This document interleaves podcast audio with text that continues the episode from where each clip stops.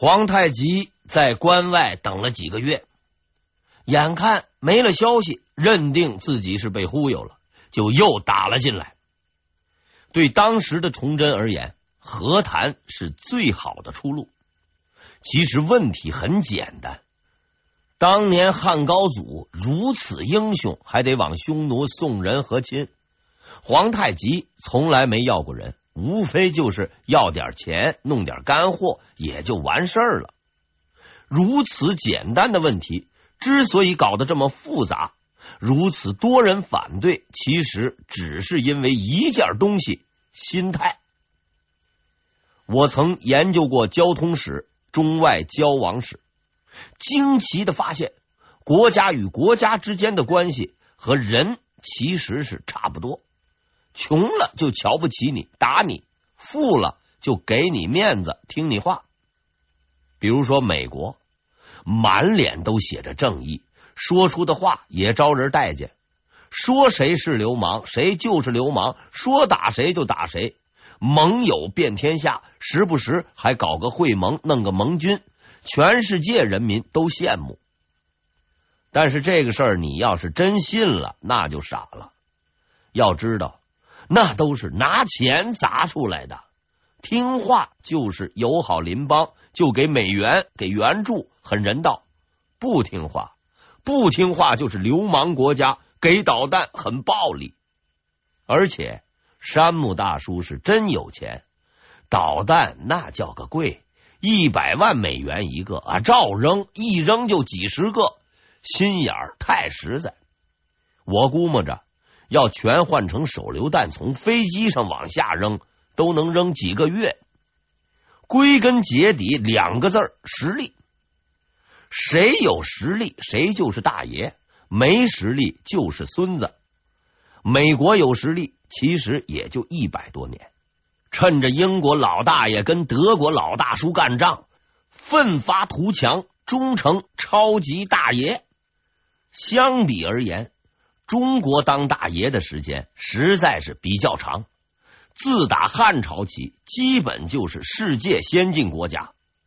虽然中途闹腾过，后来唐朝时又起来了。也是全世界人民羡慕，往死了派留学生。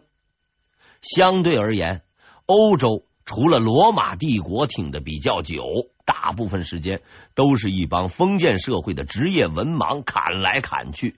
直到明朝中期，中国都是世界领先。鉴于当大爷时间太久，这个心态难免会出点问题，比如。后来英国搞工业革命，开始当大爷了，就派使者到中国要见乾隆，本意大致是要跟中国通商。然而乾隆大爷对他们说：“回去给你们乔治啊，当时的英国国王带个信儿，就说你的孝心我知道了，你的贡品就是战舰模型，我也收到了。”我天朝应有尽有，你就不要再费心了。给我送这些东西是比较耽误事儿的。你们那里是蛮荒之地，生活很困难，好好的种地。我这里东西很多，赏点给你，回家好好用吧。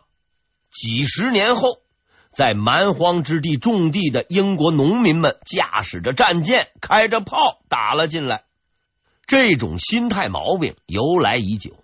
毕竟牛了太多年，近的朝鲜、越南、日本且不说，最远的能打到中亚、西伯利亚，自古以来就是天朝上邦，四方来拜，外国使臣来访，表面上好吃好喝招待着，临走的时候还捎堆东西，说天朝物产丰富，什么都有，只管拿。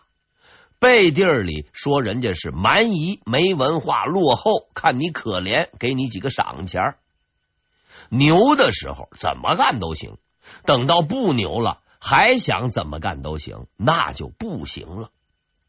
明朝的官员思维大致就是如此。就军事实力而言，谈判是最好的选择。然而，没有人选择这种行为。说的好听点。叫坚持原则，说的不好听叫不识时务。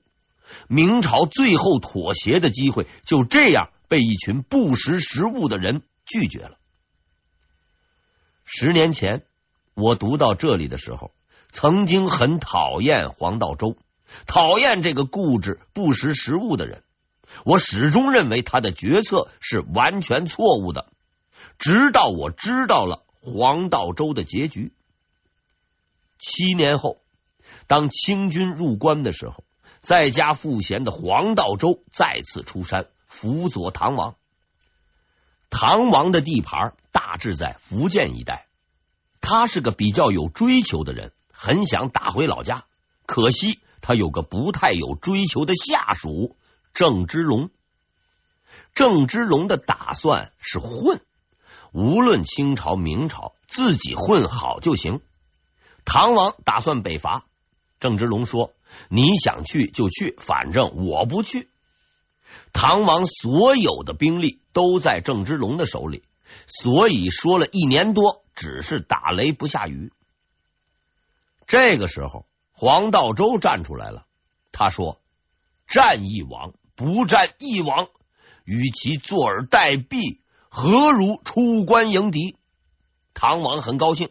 说：“你去北伐吧。”然后他说：“我没有兵给你。”黄道周说：“不用，我自己招兵。”然后黄道周回到了家，找到了老乡、同学、学生，招来了一千多人，大部分人都是百姓。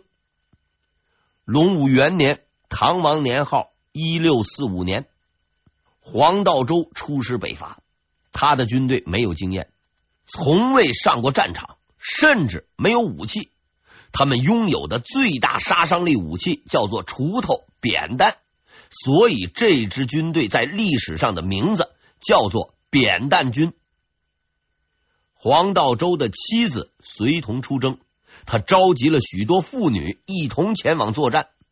这支部队连扁担都没有，史称夫人军。就算是最白痴的白痴也能明白，这是自寻死路。然而，黄道周坚定的向前进发，明知必死无疑。正如当年他拒绝和谈，绝不妥协。三个月后，他在江西婺源遭遇清军，打了这支队伍的第一仗，也是最后一仗。结果毫无悬念。批判的武器没能代替武器的批判，黄道周全军覆没，黄道周被俘，被送到了南京。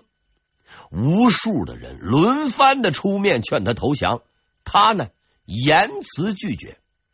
三个月后，黄道周在南京就义，死后衣中留有血书，内容共十六个字。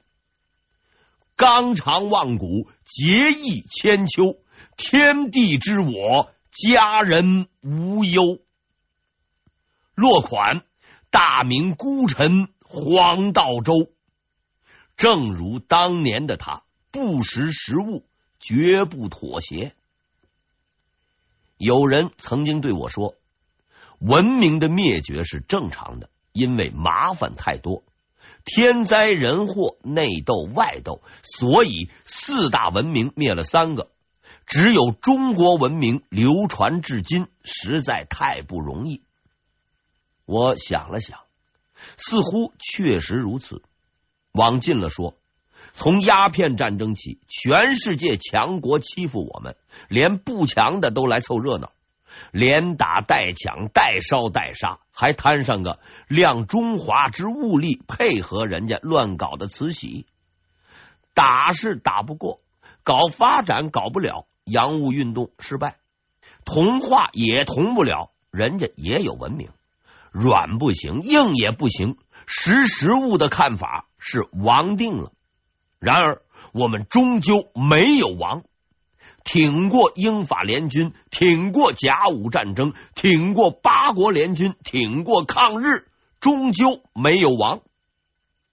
因为总有那么一群不识时务的人，无论时局形势如何，无论对手有多么强大，无论希望多么渺茫，坚持绝不妥协。所以我想说的是，当年的这场辩论，或许黄道周并不明智，或许妥协能够挽回危局，决定大明的未来。但不妥协的人应该得到尊重。明朝的道路就此确定，不妥协，不退让。相应的结果也很确定。皇太极带着兵再次攻入关内，开始抢掠。这回入关的可谓是豪华阵容，清朝最能打的几个，包括阿济格、多尔衮、多铎、岳托，全都来了。只用三天就打到了密云，京城再度戒严。要对付猛人，只能靠猛人。崇祯随即调祖大寿进京。同时，他还命令陕西的孙传庭、山东的刘泽清进京拉兄弟一把。总之，最能打的人，他基本上都调来了。问题在于，祖大寿、孙传庭这类人虽然能力很强，但有个问题，特别是祖大寿，自从袁崇焕死后，他基本上就算是脱离了组织，谁当总督都不敢管他。当然。他也不服管。对于这种无组织、无纪律的行为，崇祯很愤怒，但后果不严重。毕竟能打的就这几个，你要是把他办了，自己提着长矛上阵，但不管终究是不行的。崇祯决定找一个人当前敌总指挥，这个人必须能力强、战功多、威望高。威望高到祖大寿等猛人服气，且就在京城附近，说用就能用。满足以上条件的唯一答案是卢象升。崇祯十一年，卢象升到京城赴任。他赶到京城，本来想马上找皇帝报到，然而同僚打量他一眼后，问他。你想干什么？之所以有此一问，是因为这位仁兄来的时候，父亲刚刚去世，尚在奔丧之中，所以没穿制服，浑身披麻戴孝，还穿着草鞋。如果要穿着这身行头进宫，皇帝坐正中间，他跪下磕头，旁边再站一堆人，实在是太像灵堂。匆忙换了身衣服，见到了崇祯。崇祯问：“现在而今怎么办？”卢象升看了看旁边的两个人，说了一句话：“臣主战。”站在他身边的这两个人分别是杨嗣昌、高启前。这个举动的意思是：知道你们玩猫腻，我就这么着。据说呀，当时杨嗣昌的脸儿都气白了。崇祯倒很机灵，马上出来打圆场，说和谈的事那都是谣传，是路边社的报道，压根儿没那事儿。卢象升说：“那好，我即刻上阵。”第二天，卢象升赴前线就任。就在这一天，他收到了崇祯送来的战马武器。其实啊。崇祯送来这些东西，只是看他远道而来，意思意思。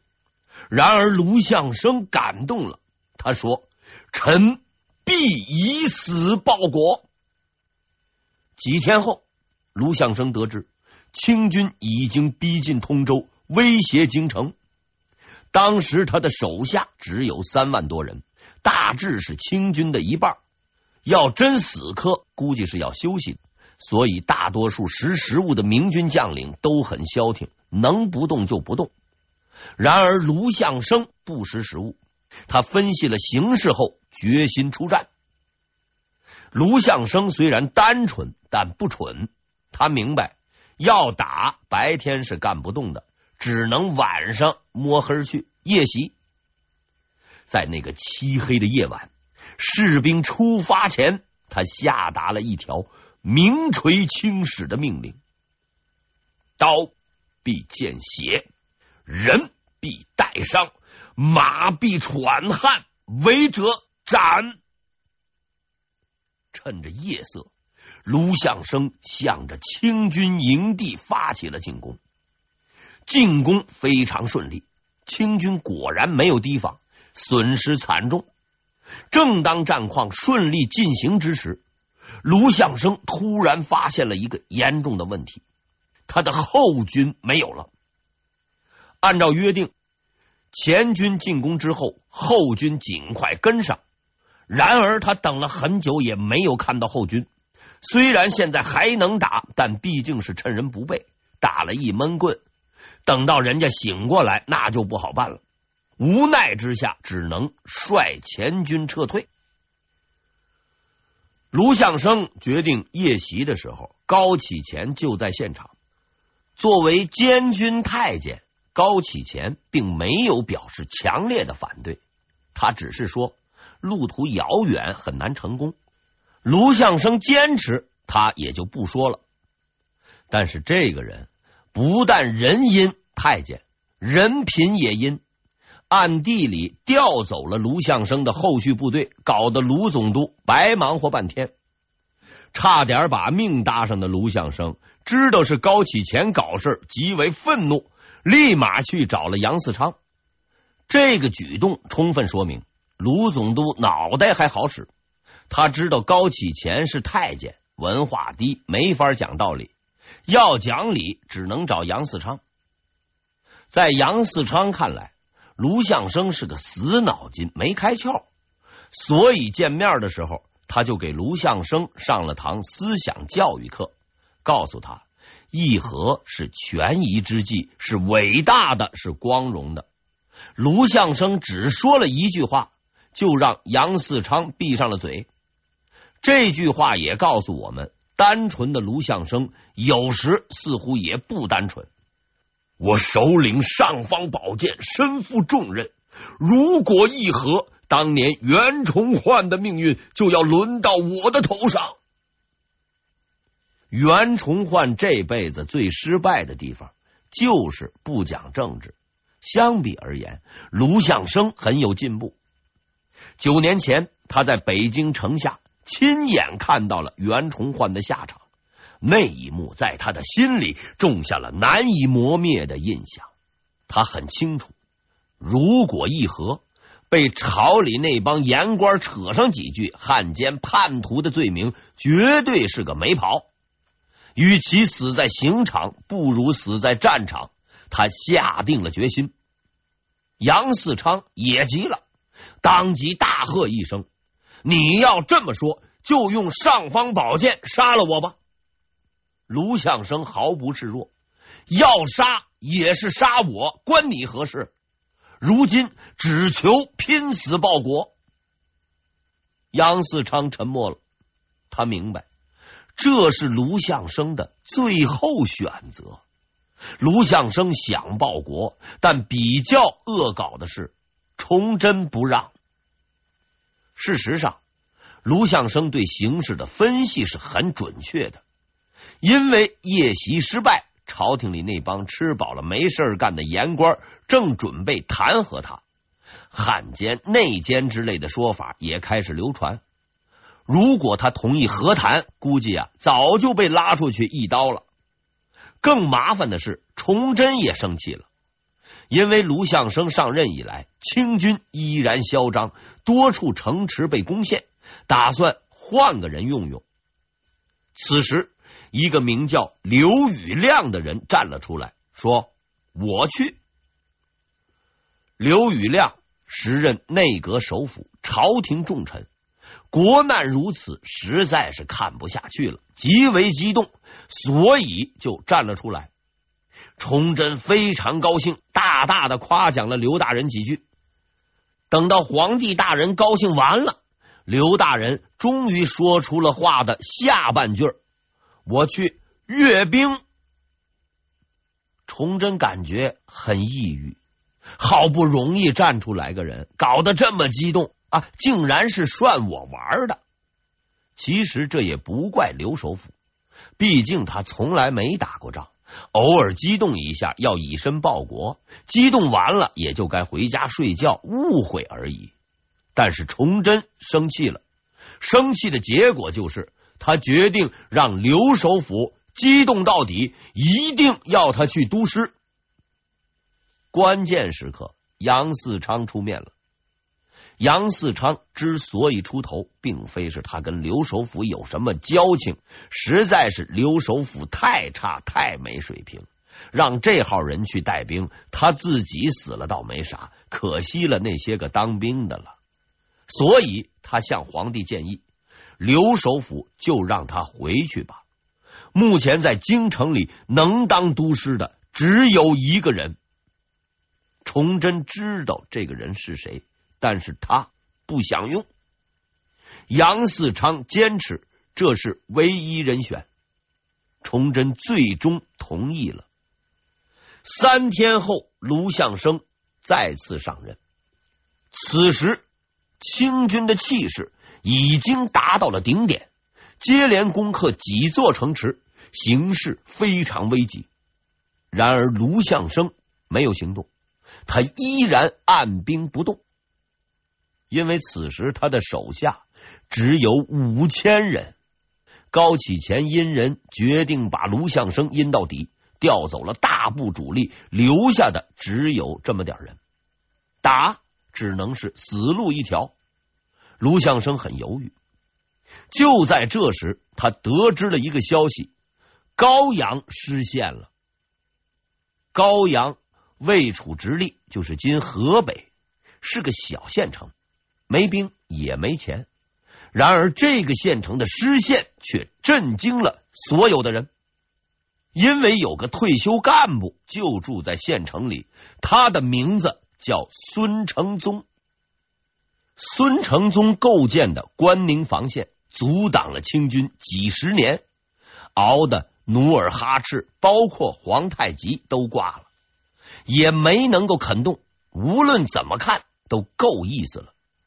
这位举世无双的天才已经奉献了所有的一切，毕生的心血才华，他也终将把报国之誓言进行到人生的最后时刻。